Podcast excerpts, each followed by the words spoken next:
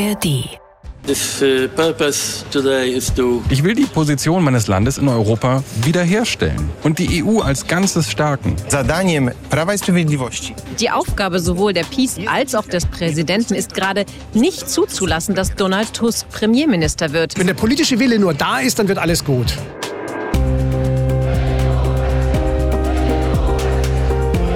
In Polen nach der Wahl. Dzień dobry. Herzlich willkommen in Polen. In Woche drei nach den Parlamentswahlen. Polen hat gewählt mit überwältigender Wahlbeteiligung. 74,38 Prozent der Polinnen und Polen, die wahlberechtigt waren, haben ihre Stimme auch abgegeben. So viele wie noch nie zuvor. Die Wahllokale waren überfordert. Die Menschen haben bis spät nachts warten müssen, aber sie haben gewartet, weil ihnen offenbar wirklich wichtig ist, wie es weitergeht mit dem Land. Nur bisher geht's nicht so richtig weiter. Alle schauen jetzt auf den Präsidenten, aber der Präsident lässt sich Zeit. Sich und der noch regierenden Peace-Partei, um noch ein paar Sachen zu klären. Was da gerade passiert, welche Skandale an die Öffentlichkeit kommen, während alle warten. Welch schwieriges Erbe die Peace ihrer mutmaßlichen Nachfolgeregierung hinterlässt, darüber sprechen wir heute in Polen. Wir sind Christine Joachim und Martin Ader, eure ARD-Korrespondenten in Polen. Und das hier ist der Podcast aus dem ARD-Studio Warschau. Den ihr hören könnt, gern abonnieren und sehr gern auch weiterempfehlen dürft in der ARD-Audiothek und auf allen anderen Plattformen, auf denen ihr sonst so eure Podcasts hört. Schön, dass ihr dabei seid. Los geht's. Kapitel 7 Das Schweigen des Präsidenten. Was ist denn das da unten eigentlich drin? Also das eine ist eine Zimtstange, erkenne ich. Dann haben wir noch so Sternanis, Nelken. Und was sind diese krümeligen Batzen hier? Was ist das? Komm mal. es ist sehr lecker. Wir trinken einen Herbsttee. Guck doch mal, das ist ja so ein schleimiger Batzen. Ich gucke einfach nicht hin, ich trinke. Er schmeckt.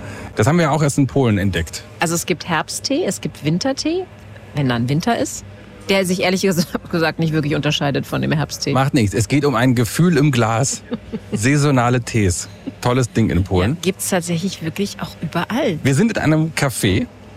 Man hört den großen Kühlschrank, die Kühltheke im Hintergrund. Ja, die ist wirklich sehr groß, die Kühltheke. Und wir sind hier im äh, Dom bez Kantów, im Haus ohne Kanten, in Sichtweite des Präsidentenpalasts. Ganz quasi wichtig. In der Warschauer Innenstadt. Wir können quasi auf den, naja, so fast ein bisschen um die Ecke gucken, sehen wir den Präsidentenpalast, aber wir würden theoretisch jede schwarze Limousine, die vorfährt, hier vorbeifahren sehen. Das ist der Grund, warum wir hier sind. Denn alle, alle schauen auf diesen Präsidentenpalast und fragen sich, was passiert da gerade? Mit wem spricht er? Wann spricht er mit denen? Und wann wird sich Andrzej Duda entscheiden? Und wenn wir schon mal hier sind, können wir auch Törtchen essen aus der großen Kühltheke. Ja, wir haben uns da natürlich passend zur Saison was ausgesucht. Ein Kürbis. Du darfst zuerst. Ein Kürbistörtchen. Ja, ein kleines Kürbis. Ja, ich darf zuerst. Du hast schon reingepiekt. Nein, ich habe nur raufgefasst. Naja. Es ist weich. Es ist wirklich ein Kürbis, eine Form eines Kürbisses. Oh, guck mal hier. Hier kommt noch, das ist ein bisschen wie eine Mozartkugel von innen. Mm. Okay, soweit bin ich nicht gekommen. Mhm. Sehr süß. Zuckerschock. Eine andere Besucherin dieses Cafés sagte uns übrigens gerade, das sei die erste französische Patisserie in Warschau nach dem Kommunismus gewesen. So lange gibt es sie schon, seit über 30 Jahren. So, jetzt haben wir ja relativ viel schon verraten. Das stimmt. Es ist nämlich so, wir dürfen hier sein und unseren Podcast aufzeichnen. Wir dürfen aber nicht den Namen des Cafés nennen. So ist das immer noch, ne? Also mit Politik, da will man sich möglichst zurückhalten. So, Christine, was ist passiert? Zwei Wochen Pause. Haben wir uns mal ausgeschlafen? Ja, genau. Und ja, Polen viel. ist politisch nicht so richtig weiter. Ne, es gibt immer noch keine Entscheidung, nee. wann jetzt hier mal wer eigentlich die nächste Regierung bilden darf. Aber trotzdem ist viel passiert in diesen zwei Wochen, ne? wenn man zurückblickt. Irgendwie war trotzdem jeden Tag so ein bisschen was los, weil alle schauen auf diesen Präsidentenpalast, das ein Kommen und Gehen da. Andrzej Duda hat sich auch mit allen getroffen, mit allen Vertretern von allen Parteien, die in den Sejm einziehen werden.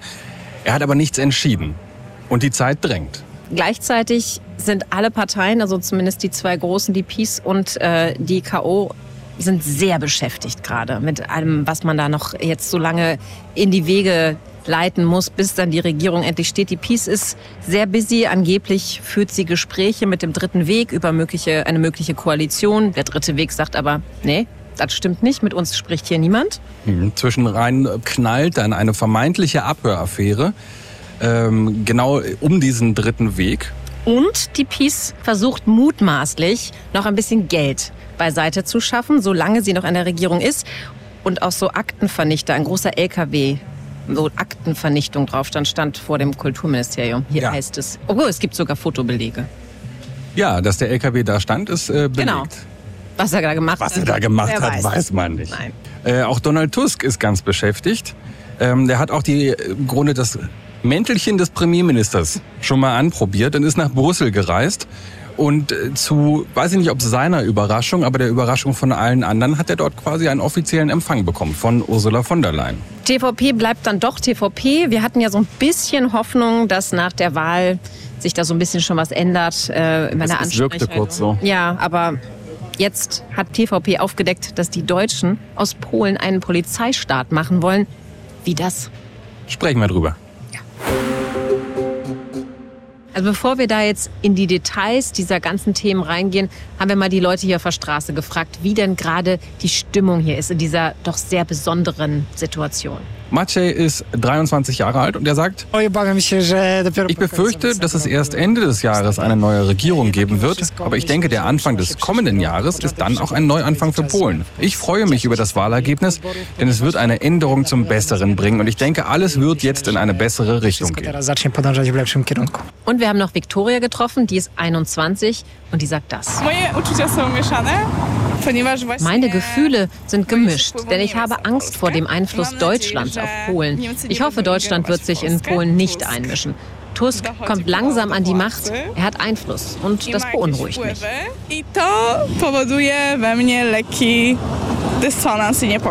Also zwischen Aufbruch und Sorge, das wird vermutlich so ein bisschen das Leitmotiv unserer Folge heute. Ich habe mitgebracht, hast du vielleicht gesehen, die aktuelle Ausgabe der Newsweek. Hatten wir schon mal im Podcast so eine Art polnischer Spiegel.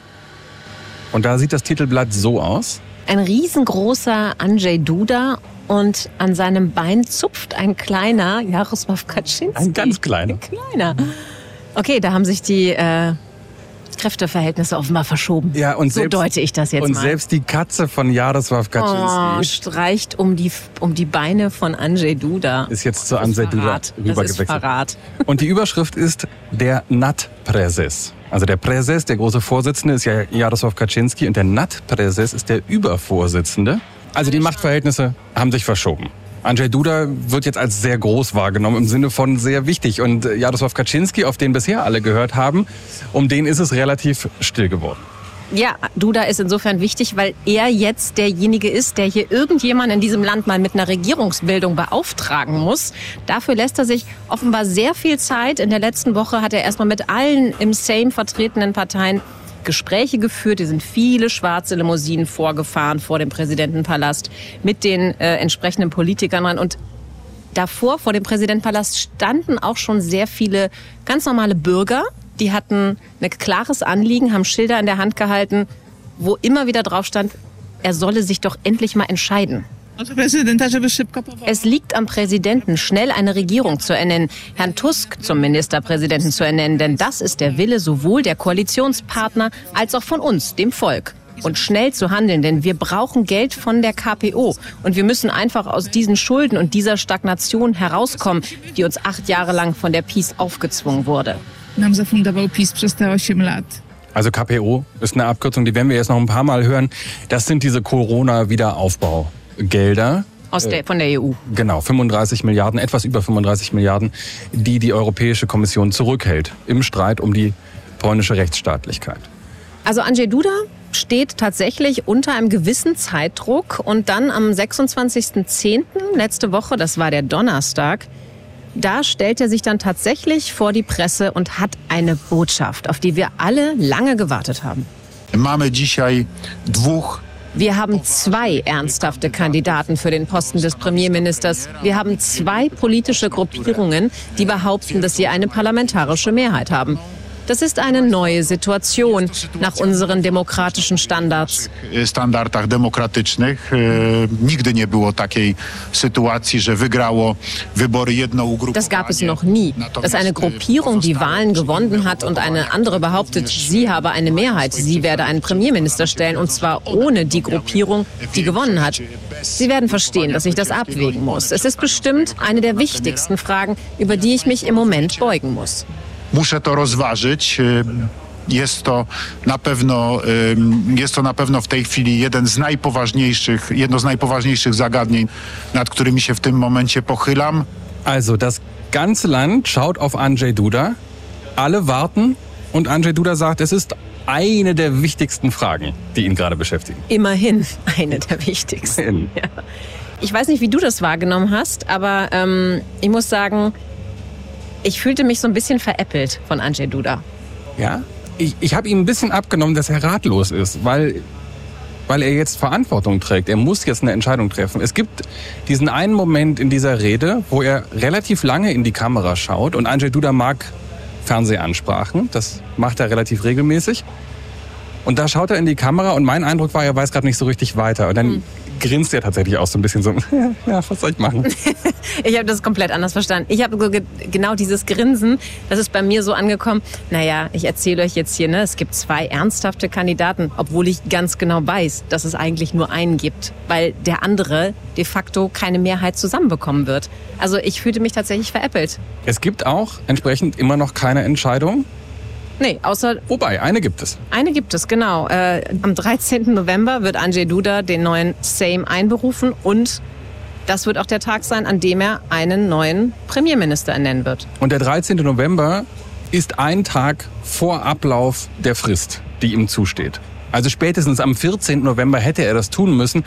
Und damit passiert jetzt das, was eben viele aus der Opposition befürchtet haben. Andrzej Duda reizt die Zeit maximal aus und sagt immer wieder, oh, wir haben es nicht eilig. Wir haben ja Zeit. Können wir ja nachdenken. Können wir ja abwägen. Und dass Andrzej Duda sich so viel Zeit lässt, das ist für viele Experten hier schon ein deutliches Zeichen dafür, wie er sich in der kommenden Legislaturperiode als Präsident verhalten wird. Nämlich, dass er viele Entscheidungen, die die neue Regierung, wenn es dann die Regierung um Donald Tusk wird, treffen wird, dass er die blockieren wird, möglicherweise. Wir haben darüber gesprochen, unter anderem mit Krzysztof Izdebski von der Stefan Batorde Stiftung. Das ist eine Stiftung, die in den späten 80ern aus der polnischen Oppositions-, aus der Demokratiebewegung entstanden ist. Izdebski sagt, sollte Andrzej Duda tatsächlich dauerhaft auf Blockade stellen, dann ginge das für ihn schon mit einem hohen Preis einher.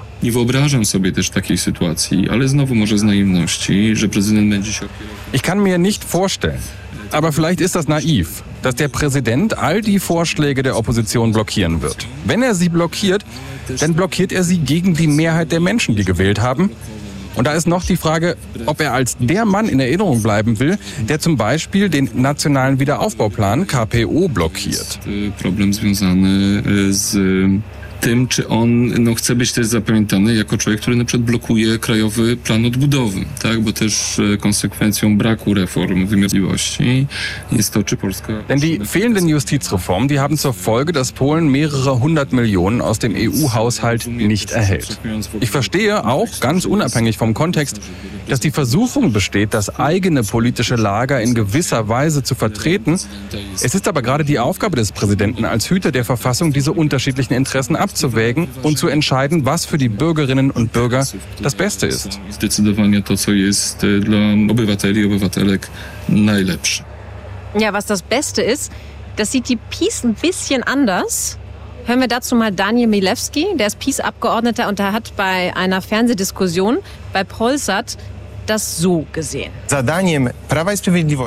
Die Aufgabe sowohl der Peace als auch des Präsidenten ist gerade nicht zuzulassen, dass Donald Tusk Premierminister wird. Wir werden alles tun, damit das nicht geschieht, weil das eine Bedrohung für unsere Sicherheit und Souveränität wäre. Andrzej Duda als Präsident der Republik hat jedes Recht, nicht zu wollen, dass jemand Premierminister wird. Das ist seine Entscheidung. Er hat zu diesem Zeitpunkt die Möglichkeit zu gestalten. możliwości kreacyjne w tym zakresie. So kommen da verschiedene Vorstellungen von dem zusammen, was eigentlich ein Präsident hier zu tun hat. Das sollte klar sein, weil es in der Verfassung steht. Aber während eben viele Menschen, die der Opposition nahestehen, sagen, das muss jetzt der Präsident aller Polen sein und das Beste für Polen ist nun mal eine demokratische Wahl anzuerkennen und so schnell wie möglich umzusetzen, sagen eben Menschen aus dem Peace-Lager, aus dem Andrzej Duda eben stammt, nee, nö. Er muss jetzt entscheiden, was das Beste ist. Und das Beste ist, dass Donald Tusk nicht Premierminister wird. sondern dass das weiter bei der Peace liegt. Der Hintergrund dafür ist ja, dass sie Zeit gewinnen wollen. Die Zeit drängt aber. Eine Rechnung, die jetzt aufkam, während alle warten, ist, dass die Haushaltsverhandlungen ziemlich explosiv werden könnten, wenn Andrzej Duda das äh, noch weiterhin hinauszögert. Denn die neue Regierung hat theoretisch vier Monate Zeit, einen neuen Haushalt im Sejm, im Sejm zu beraten und abzustimmen. Verspätet sie sich, dann kann der Präsident theoretisch Neuwahlen ansetzen. Es gibt allerdings eine Lücke in der Verfassung, nämlich ab wann diese vier Monate zählen. Entweder ab dem Moment, wo die alte Regierung einen Haushaltsentwurf für das nächste Jahr vorgelegt hat, das war Ende September, und demnach hätte die neue Regierung also Zeit bis Ende Januar. Oder ab dem Moment, wo eine neue Regierung einen neuen Gesetzentwurf vorlegt, also erst nachdem sie vereidigt wird, was im Zweifel bis Mitte, Ende Dezember dauern kann, also die Vereidigung. Und dann hätte sie sozusagen vier Monate Zeit. Vor dem Hintergrund wohlgemerkt, dass wenn man dann irgendwann weiß, okay, die sind jetzt vereidigt, das hier ist der neue Finanzminister oder die neue Finanzministerin, dann beginnt ja eigentlich erst das große Suchen, denn die äh, Peace hat eine völlig intransparente Haushaltspolitik geführt. Es gibt zig Schattenhaushalte, so ein bisschen ähnlich wie dieser Zeitenwende-Sonderhaushalt in Deutschland. Im Grunde Gelder, die außerhalb des eigentlichen Haushalts laufen und niemand weiß so richtig, zumindest öffentlich nicht, wie es um die polnischen Staatsfinanzen steht. Ja, und wenn das tatsächlich so ist, dass ähm, die Regierung am Ende erst, sagen wir mal, Mitte, Ende Dezember vereidigt würde, dann haben die eigentlich nur ein paar Tage Zeit, um sich da überall reinzuwühlen, um diese ganzen Informationen zusammenzutragen. Das muss ja durch drei Lesungen im Sejm, das muss durch den Senat und am Ende muss es noch zu Duda. Also es ist ein Wahnsinnstempo, in dem so ein wahnsinnig wichtiges Gesetz da durchgepeitscht wird. Und das birgt natürlich auch die Gefahr, dass da demokratische Mechanismen nicht ganz richtig eingehalten werden am Ende. Also das ist zumindest die Drohkulisse Mhm. am Horizont. Dass Andrzej Duda sagt, wir haben Zeit und alle, die davon ausgehen, dass sie bald politische Verantwortung tragen werden, schreien, nein, wir haben überhaupt keine Zeit, weil wir müssten nämlich besser gestern als morgen anfangen, äh, damit hier nicht alles gegen die Wand fährt. Und was macht die Peace in der Zwischenzeit? Ja.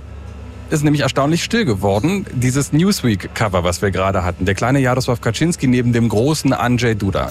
Das ist natürlich insofern ein bisschen verzerrt. Jaroslaw Kaczynski ist immer noch der Präses, der große Vorsitzende der Peace. Und die Peace ist auch aktuell eben immer noch die Regierungspartei. Also er ist nicht weg und er ist nicht unwichtig geworden. Aber es fällt schon auf, wie still es um ihn geworden ist, nachdem er natürlich auch wahlkampfbedingt vorher wirklich fast täglich zu sehen war. Es gab einen bemerkenswerten Auftritt nach der Wahl. Da sprach Jaroslaw Kaczynski von Opposition, davon, dass die Peace in die Opposition gehen könnte. Das war für seine Verhältnisse bemerkenswert, dass diese Option überhaupt ausgesprochen wird. Und schon im nächsten Satz ging dann aber so ein Geraune, würde ich es nennen, los. Von ausländischen Kräften, die irgendwie mitgemischt haben könnten bei der polnischen Wahl. Und er sagt ja schon fast so ein bisschen beiläufig, dass das bei der Bürgerkoalition um Donald Tusk der Fall ist. In Klammern die bösen Deutschen, die mitmischen. Das wüssten ja alle. Aber beim dritten Weg müsste man doch jetzt auch noch mal genauer hinschauen, ob da nicht vielleicht Moskau ein bisschen die Finger im Spiel hatte. Ja, und gleichzeitig, das finde ich auch interessant, behauptet ja die Peace oder einige Abgeordnete immer wieder, dass man Gespräche mit Abgeordneten vom dritten Weg führt über eine mögliche Koalition. Und es ist wie so eine Art Ping-Pong. Ja. Das heißt immer von irgendjemandem aus der Peace, na ja, na ja, wir reden, wer weiß, da Wir- kommt vielleicht noch was, die unterstützen uns vielleicht schon. Und kurz danach kommt dann jemand vom dritten Weg und sagt, ja, nicht mit uns. Dass die Peace aber durchaus Versuche unternimmt, mit diesen Abgeordneten zu sprechen, das ist gar nicht mal so unrealistisch, denn da ist vor kurzem ein Skandal öffentlich geworden, der das eigentlich belegen könnte. Eine Mutmaßung, das müssen wir ganz deutlich dazu sagen. Es ist nicht bestätigt, aber es kam doch von interessanter Stelle. Pavel Wojtunik, nämlich, ist der ehemalige Vorsitzende vom CBA, vom Zentrale Büro Antikorruption, also dem zentralen Antikorruptionsbüro. Und das ist so eine Art zusätzlicher Geheimdienst. Den hat die Peace erfunden und eingeführt in ihrer ersten Legislatur 2005 bis 2007. Und dieser Wojtunik war Chef, Präsident dieses CBA. Ähm, ist es jetzt nicht mehr. Und der hat in einem Interview nach der Wahl gesagt, es gäbe Hinweise darauf, dass das CBA, dieser Geheimdienst, eben diesen dritten Weg abgehört hat. Dass es zwei Tage vor der Wahl eine Entscheidung gab, da eine Abhörkampagne zu starten. So, und jetzt weiß niemand so richtig. Ist das passiert? CBA leugnet das. Aber wenn es passiert ist, warum sollte es passieren? Die Mutmaßung ist, dass es darum geht, belastendes Material zu finden. Wenn man also den dritten Weg nicht überzeugen kann mit freundlichen Worten und mit äh, netten Angeboten, die Seiten zu wechseln und eine Koalition doch noch irgendwie zu bilden oder zumindest die Peace in einer Minderheitsregierung zu unterstützen, dann vielleicht mit Material, mit dem man sie unter Druck setzen kann. Äh, der Papa Wojtunek ähm, sagte dann auch, wenn das wahr wäre, dann, Zitat, können wir über die Gefahr einer Verschwörung und eines Angriffs von Vertretern der Exekutive unter Nutzung der Geheimdienste auf rechtmäßig und demokratisch gewählte Vertreter der Legislative sprechen. Also das wäre sozusagen so ein kleiner Staatsstreich. Ja, nochmal, wir wissen es nicht. CBA leugnet das. Aber der Umstand, dass es sehr ernsthaft, sehr heiß diskutiert wurde und wird, spricht zumindest für ein gewisses politisches Klima in Polen inzwischen, in dem niemand davon überrascht wäre. Und die Peace ist auch sonst fleißig. Wir haben darüber in der letzten Folge schon gesprochen. Nur um es nicht unerwähnt zu lassen, vieles deutet darauf hin, dass gerade staatliche Gelder über vermeintliche Förderprogramme in parteinahe Strukturen fließen und da quasi geparkt werden. Und die Peace scheint sich auch darauf vorzubereiten, dass einige ihrer Vertreter bald vor Gericht stehen könnten. Andrzej Duda hat nach der Wahl auf die Schnelle noch 72 neue Richter ernannt. Vorab wurden schon die Kompetenzen innerhalb der Staatsanwaltschaft verschoben, sodass eine neue Regierung weniger Zugriff hat. All das mutmaßlich in Vorbereitung auf die juristische Abrechnung, die Donald Tusk angekündigt hat. Apropos Donald Tusk. Was, was macht der eigentlich? Also wir haben gesagt, die waren alle hier bei Andrzej Duda. Es gibt Gespräche, es gibt auch Gespräche zwischen den Oppositionsparteien immer wieder, auch Anfang dieser Woche. Die sind also dabei, sich vorzubereiten. Aber Donald Tusk war auch nicht faul in der Zeit. Nee, du hast es ja vorhin schon kurz erwähnt. Der war ähm, schon mal in Brüssel, hat also schon mal so ein bisschen sich reingefühlt, wie es ist, als Premierminister wieder unterwegs zu sein und hat da tatsächlich Ursula von der Leyen, also die Kommissionspräsidentin getroffen. Es hieß am Anfang, wir wussten das nicht so ganz, es hieß immer, das sind informelle Gespräche. Man hat vielleicht damit gerechnet, dann gibt es vielleicht mal ein Bild von den beiden, aber nee, plötzlich Nee, es war viel mehr. Also man konnte ja quasi live medial diese komplette Reise mit begleiten. Donald Tusk steigt ins Flugzeug. Kein Privatjet, nicht, ich weiß nicht, ob es erste Klasse war, aber es sah aus wie ein normaler Linienflieger. War auch ein bisschen eng, die Kamera war so ein bisschen fies nah an ihm dran, als er versucht hat, da irgendwie sitzend sich aus seiner Jacke rauszuschälen. Aber diese Reise von Donald Tusk, der immer noch nicht mehr ist als ein sehr bekannter Oppositionspolitiker, diese Reise nach Brüssel, das war wie so eine große Telenovela. Das konnte man mitverfolgen. Und Ja. dann kommt er da an und trifft Ursula von der Leyen. Genau, und Ursula von der Leyen schien wirklich sehr, sehr glücklich zu sein, dass Donald Tusk sie da jetzt in Brüssel besucht. Und sie, man hat ihr das quasi angesehen. The record turnout in the election Die Rekordbeteiligung an den Wahlen in Polen am 15. Oktober hat erneut gezeigt, dass die Polen zur Demokratie halten. Und Donald Tusk steht dann neben Ursula von der Leyen bei diesem informellen Besuch. Sagt er auch immer wieder, ist ein informeller Besuch. Ich bin ja nur Oppositionspolitiker, alles ganz informell. Und sagt dann schon genau das, was äh, Ursula von der Leyen wahrscheinlich hören möchte, was zumindest nach unserem Eindruck, nach auch den Gesprächen, die wir ja geführt haben in äh, den früheren Podcast-Folgen Richtung Brüssel, doch wahrscheinlich viele Menschen dort sehr gern gehört haben. This uh, purpose today is to Ich will die Position meines Landes in Europa wiederherstellen und die EU als Ganzes stärken. Unsere Bürger haben bewiesen, dass die antidemokratische und antieuropäische Stimmung kein Trend sein muss, dass es nur vorübergehende Turbulenzen sind. doesn't have to be a trend. That it's just uh, seasonal turbulence. Aber man fragt sich ja schon, warum muss er da schon nach Brüssel reisen, noch bevor er Premierminister geworden ist? Der hat es ja offensichtlich sehr, sehr eilig. Ne? Das hätte er ja Ursula von der Leyen auch am Telefon sagen können. Ganz genau. Aber es war dann relativ schnell klar, an wen sich das eigentlich richtet, wer da eigentlich das Publikum ist, als äh, Donald Tusk nämlich sagte, liebe Ursula, ich würde jetzt gerne ein bisschen Polnisch sprechen.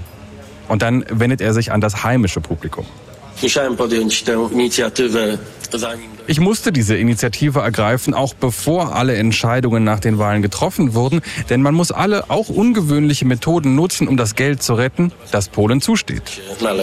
Und auch da läuft die Zeit, denn um zumindest die erste Tranche der KPO-Gelder frei zu bekommen, müsste theoretisch eigentlich die ganze Justizreform zurückgedreht werden. Das ist aber sehr, sehr schwierig. Das haben wir jetzt nun schon oft genug gehört. Und äh, die Regierung wird ja wahrscheinlich auch erst im Dezember irgendwann im Amt sein. Es gibt aber diese eine Frist, den 21. November. Bis dahin gibt es noch Möglichkeiten in Brüssel, die Bedingungen für die Auszahlung, zumindest von der ersten Tranche der KPO-Gelder, so anzupassen, dass es dann doch möglich ist. Da Donald Tusk das also im Land nicht schafft, die Bedingungen herzustellen, damit das Geld kommt, ist er eben nach Brüssel geflogen und versucht dort Stellschrauben zu drehen, damit das bis zum 21. November irgendwie eingetütet wird, damit das Geld dann nach Polen fließt. Ohne Ausnahme haben hier alle die Daumen gedrückt, dass Polen das Geld möglichst schnell bekommt. Darin besteht die europäische Philosophie, sich zu helfen und nicht sich zu schaden. Ich kann nur sagen, Polen wird weiter mit maximaler Bereitschaft und Flexibilität rechnen können. No, gotowość, elastyczność. Ja, und da hat er sich dann, glaube ich, doch auch nicht nur an die Polen gewandt, sondern doch auch wieder ein bisschen an Ursula von der Leyen. Denn das werden sie brauchen. Ohne viel Entgegenkommen der Europäischen Union wird Polen noch relativ lange auf dieses Geld warten müssen. Und da muss natürlich die Kommission so ein bisschen aufpassen, glaube ich, dass sie äh, sich da nicht den Vorwurf gefallen lassen muss, mit zweierlei Maß zu messen. Der Vorwurf kam allerdings schon natürlich von Mateusz Morawiecki, vom noch amtierenden Ministerpräsidenten Polens.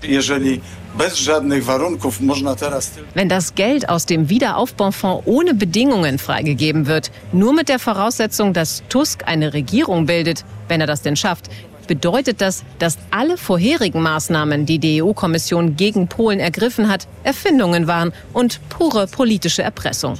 Ich denke, wenn andere Mitgliedsländer sich das anschauen, könnten sie ernsthafte Vorbehalte gegen solch ein Vorgehen äußern. Komisji Europejskiej, to mogłoby wysunąć bardzo poważne zastrzeżenia przed takim podejściem. Also was macht jetzt die EU? Einerseits will sie das Signal rausgeben, es lohnt sich, rechtsstaatliche Prinzipien einzuhalten. Und auf der anderen Seite darf sie sich natürlich nicht den Vorwurf gefallen lassen, mit zweierlei Maß zu messen. Also es müssen ja die gleichen Regeln für alle gelten. Und dieses Problem, was offensichtlich die EU hat, das hat ja auch vermutlich die neue Regierung in Polen. Also diese Versuchung letzten Endes, eine illiberale Demokratie mit illiberalen Mitteln wieder aufzulösen. Sich also nicht an die Regeln zu halten, um jetzt möglichst schnell diesen Zustand des Regelbruchs in Polen wieder rückgängig zu machen und auf eine Ebene zu kommen, wo man weiterarbeiten kann. Genau, auch hier haben wir diese Zwickmühle.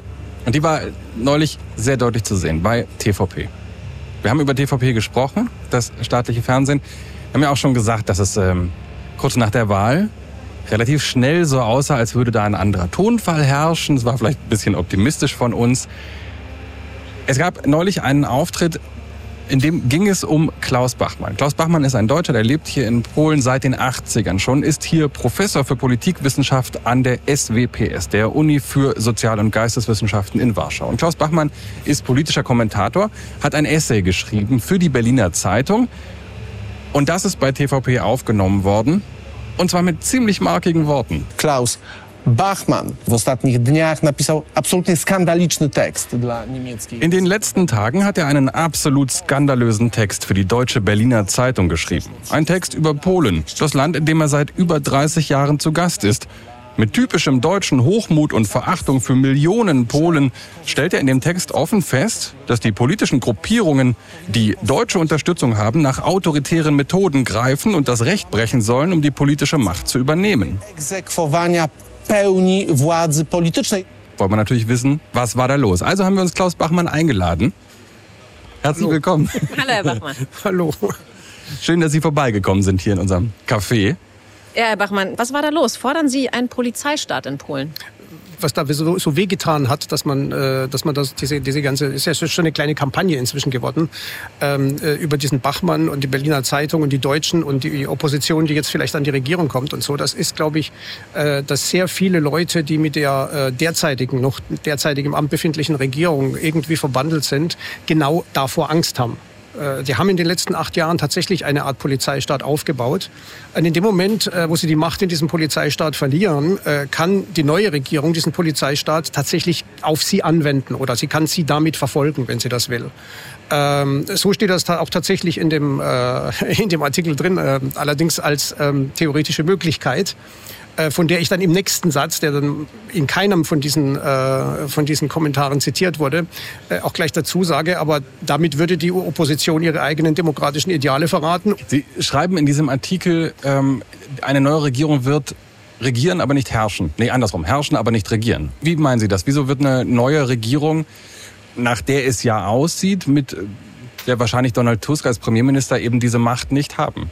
Ja, das ist äh, ganz einfach. Das ist ein äh, Spezifikum der polnischen äh, Verfassung, das da sagt, dass man drei Fünftel, eine Dreifünftelmehrheit im Parlament braucht, um ein Veto des Präsidenten zu überstimmen. Das heißt also, Sie gehen davon aus, dass Präsident Andrzej Duda ähm, eigentlich weiter der Peace eng verbunden bleibt und eigentlich alles, was die neue Regierung an Gesetzesinitiativen einbringen wird, blockieren wird. Äh, er wäre der Erste, der es nicht tut. Also jeder polnische Präsident eigentlich, vielleicht mit ein paar Ausnahmen ganz in der, Anfang, äh, in der Anfangszeit der, der, der ersten Jahre, also was weiß ich, Jaruzelski und Wałęsa, als das Ganze noch im Entstehen war.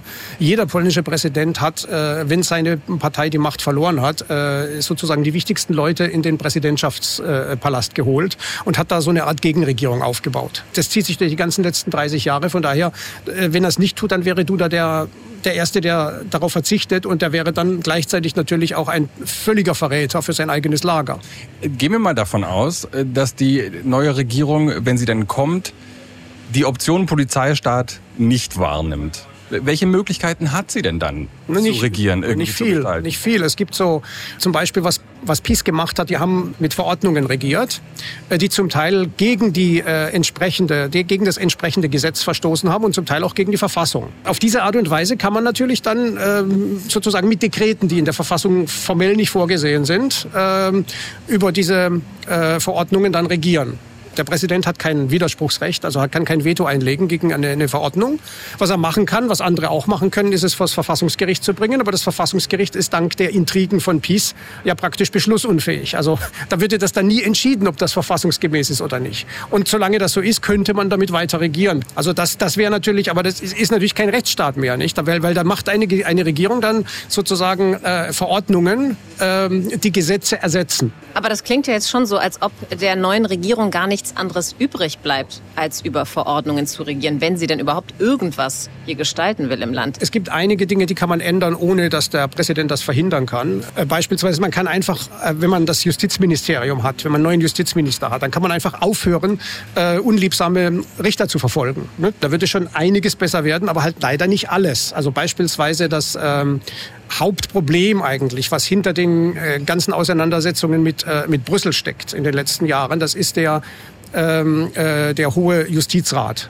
Nicht? Und den müsste man mit einem Gesetz so reformieren, dass er wieder im, Ein, äh, im, im wie soll man sagen, in Übereinstimmung mit der Verfassung ist. Also das muss man vielleicht sagen, das Gremium, was neue das Richter, Richter ernennt, genau. nominiert. Ja, nicht? Also es ist so ein Filter. Und diesen Filter haben, hat, hat der Präsident und der Justizminister bisher, die haben den sozusagen monopolisiert. An denen vorbei kann niemand Richter werden in Polen.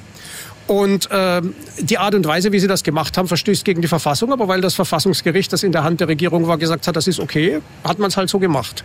Und was man jetzt natürlich machen könnte, ist wieder ein Gesetz machen, das das aufhebt.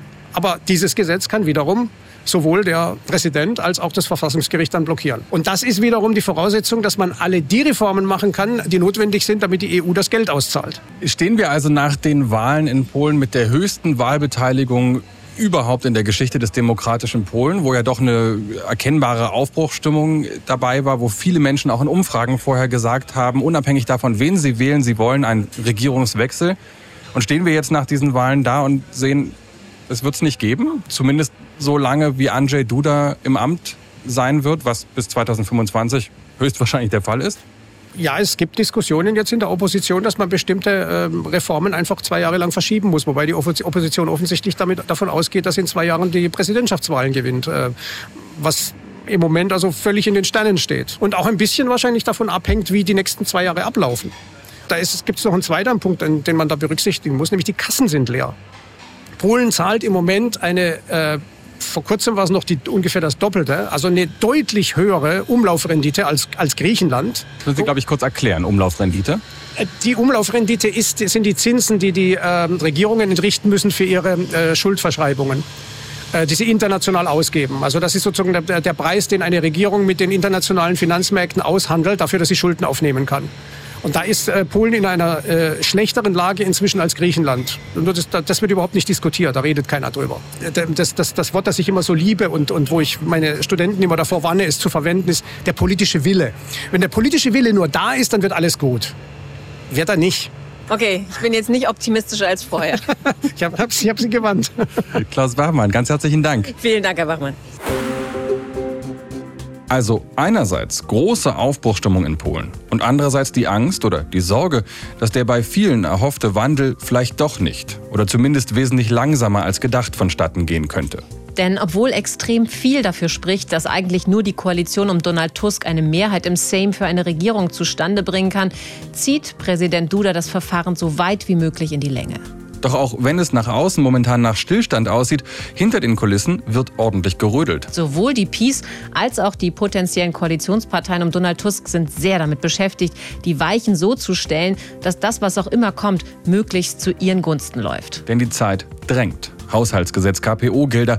Für alles gibt es Fristen, die einer neuen Regierung unter Donald Tusk im Nacken sitzen und die schon ganz am Anfang entscheidend sein können für einen Erfolg oder Misserfolg dieser neuen Regierung. Uns gibt's das nächste Mal wieder in zwei Wochen. Dann dürfte es hier in Sachen Regierungsbildung zumindest einen Schritt vorangegangen sein. Andrzej Duda wird dann den neuen Sejm, also das neue Parlament, einberufen und jemand mit der Regierungsbildung beauftragt haben. Entweder Mateusz Morawiecki oder Donald Tusk. Es bleibt also weiter spannend in Polen. Und wir bleiben für euch dran. Und wenn ihr wissen wollt, wie die deutsche Minderheit hier in Polen auf das Wahlergebnis reagiert hat, wie sie die antideutsche Propaganda der Peace im Wahlkampf erlebt hat, dann hört doch mal bei unseren Freunden Lukas und Adam rein. Für ihren Podcast Die Kosmo Polen Versteher waren sie nämlich diese Woche bei der deutschen Minderheit in Opole und haben sich die Stadt zeigen lassen. Von uns heißt es erstmal Do usłyszenia. Auf Wiederhören. Tschüssikowski.